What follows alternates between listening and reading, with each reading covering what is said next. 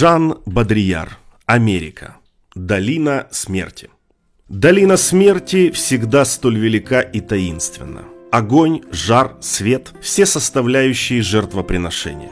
В пустыню всегда надо приносить с собой что-нибудь для жертвоприношения и предлагать ей это как жертву. Какую-нибудь женщину. Если что-то равное по красоте пустыни должно здесь исчезнуть, то почему бы не женщина? В американских пустынях не существует ничего более странного, чем сочетание свободных одежд, медленных ритмов, оазисов, сочетание присущего коренным культурам этих пустынь. Все человеческое здесь искусственно. Финанс Крик – это оазис искусственного климата.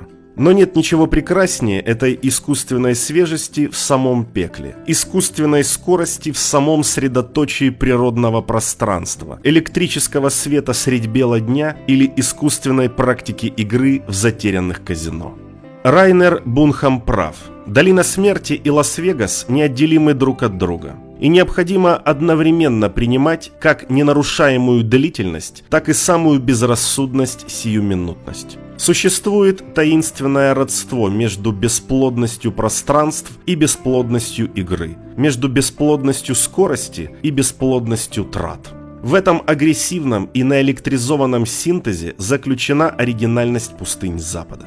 То же самое относится и ко всей стране. Необходимо принимать все вместе, ибо именно это столкновение противоположностей составляет иллюминационную, увеселительную сторону американского образа жизни. Точно так же, как все в пустыне являются частью магии пустыни. Если вы будете рассматривать все это общество в нюансах морального, эстетического или критического суждения о нем, то вы уничтожите его оригинальность, вытекающую из вызова суждению и удивительного смешения противоположных эффектов. Уклоняясь от такого смешения и такой чрезмерности, вы просто избегаете вызова, который это общество вам бросает.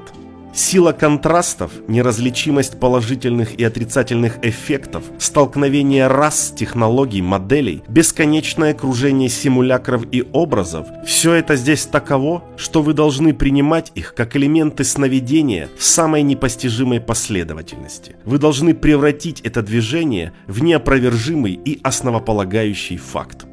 Различия, проводимые за пределами Америки, в принципе не имеют здесь смысла. Бесполезно выделять черты американской цивилизации, на самом деле зачастую значительно превосходящие нашу, страну высокой культуры, и в то же время утверждать, что это варвары. Бесполезно противопоставлять долину смерти как возвышенный природный феномен и Лас-Вегас как омерзительное явление культуры. Ибо первое – скрытая сторона второго, и они по разные стороны пустыни соответствуют друг другу, как апогей проституции и зрелище апогею тишины и тишины. Именно благодаря этому долина смерти несет в себе что-то таинственное. Это иная красота, иная, нежели та, которую являют пустыни Юты и Калифорнии вместе взятые. Это красота возвышенная.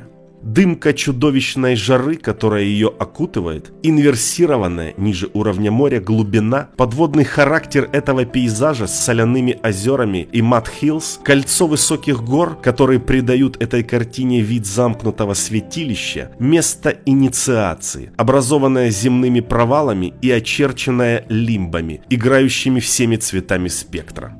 Что меня всегда поражало, так это зыбкость аллей мертвых, ее постельные цвета, ее окаменевший покров, туманная фантасмагория ее темно-красных пород. Ничего унылого и болезненного. Трансверберация, где все осязаемо. Кристальная прозрачность воздуха.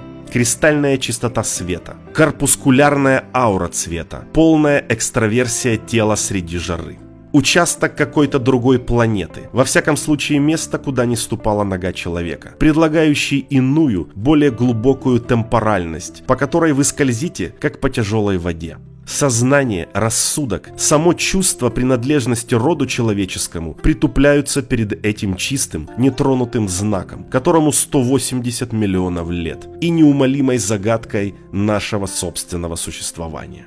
Это единственное место, где одновременно с цветовым спектром можно было бы воскресить спектр нечеловеческих метаморфоз, предварявших наше появление. Этапы нашего последовательного развития, минералы, растительность, соляная пустыня, песчаные дюны, камни, руда, свет, тепло, все то, чем могла быть Земля, все нечеловеческие формы развития, пройденные Землей, объединенные в одном онтологическом видении. Пустыня – это естественное расширение внутренней тишины тела. Если язык, техника, сооружение человека – суть распространения его конструктивных способностей, то только пустыня есть распространение его способностей к отсутствию, идеальный образ его исчезнувшей формы.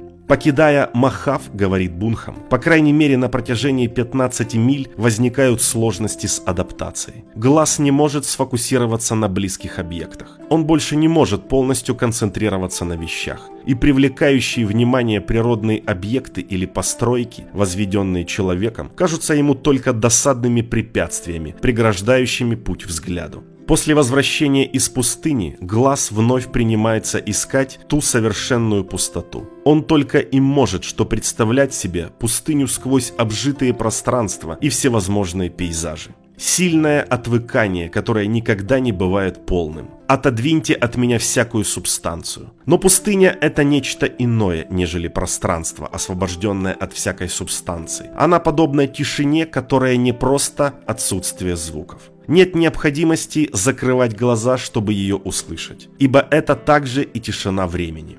Здесь, в долине смерти, присутствует и момент определенной кинематографии, ибо вся ее таинственная геология также представляет собой сценарий. Американская пустыня – это драматургия необычная, совершенно не театральная, в отличие от каких-нибудь альпийских уголков, и не такая сентиментальная, как лес или деревня.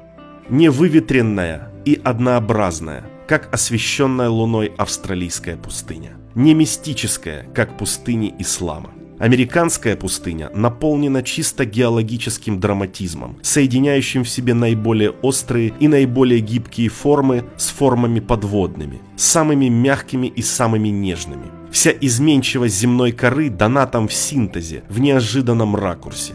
Все понимание Земли и ее элементов собрано здесь, в зрелище, не имеющем себе равным, в зрелище геологического сверхпроизводства. Не только кино создало для нас кинематографическое видение пустыни. Сама природа задолго до людей преуспела здесь в создании своего самого прекрасного спецэффекта.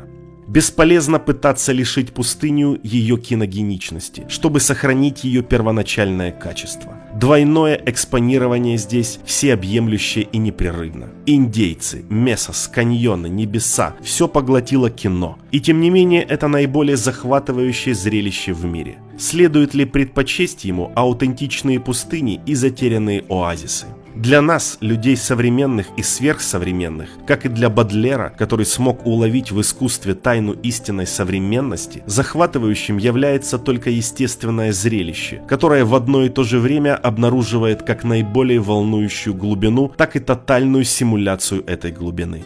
Тоже и здесь, где глубина времени открывается в глубине кадра кинематографического.